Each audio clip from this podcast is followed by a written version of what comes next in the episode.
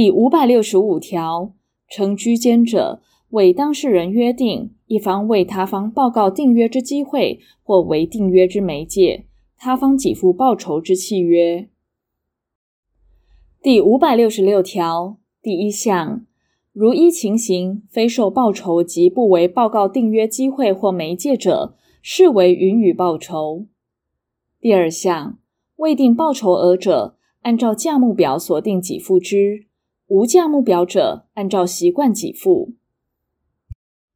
第五百六十七条第一项，居间人关于订约事项，应就其所知据实报告于各当事人。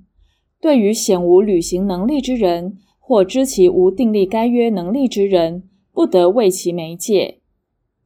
第二项，以居间为营业者。关于订约事项及当事人之履行能力或订立该约之能力，有调查之义务。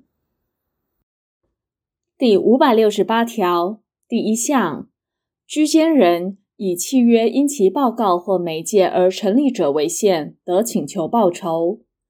第二项，契约附有停止条件者，于该条件成就前，居间人不得请求报酬。第五百六十九条第一项，居间人支出之费用，非经约定，不得请求偿还。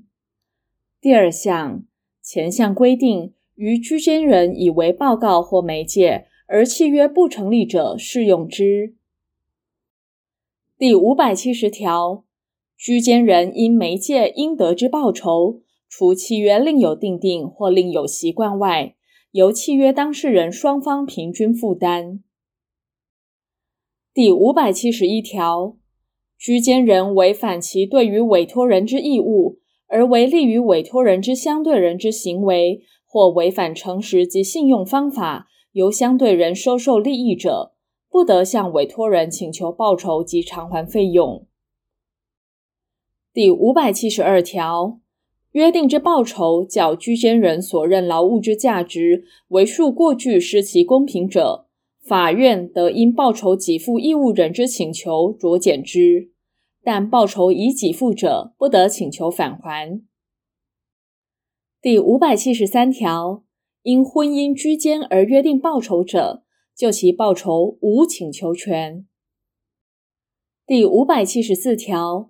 居间人就其媒介所成立之契约，无为当事人给付或受领给付之权。第五百七十五条第一项，当事人之一方指定居间人不得以其姓名或商号告知相对人者，居间人有不告知之义务。第二项，居间人不以当事人一方之姓名或商号告知相对人时，应就该方当事人由契约所生之义务，自己负履行之责，并得为其受领给付。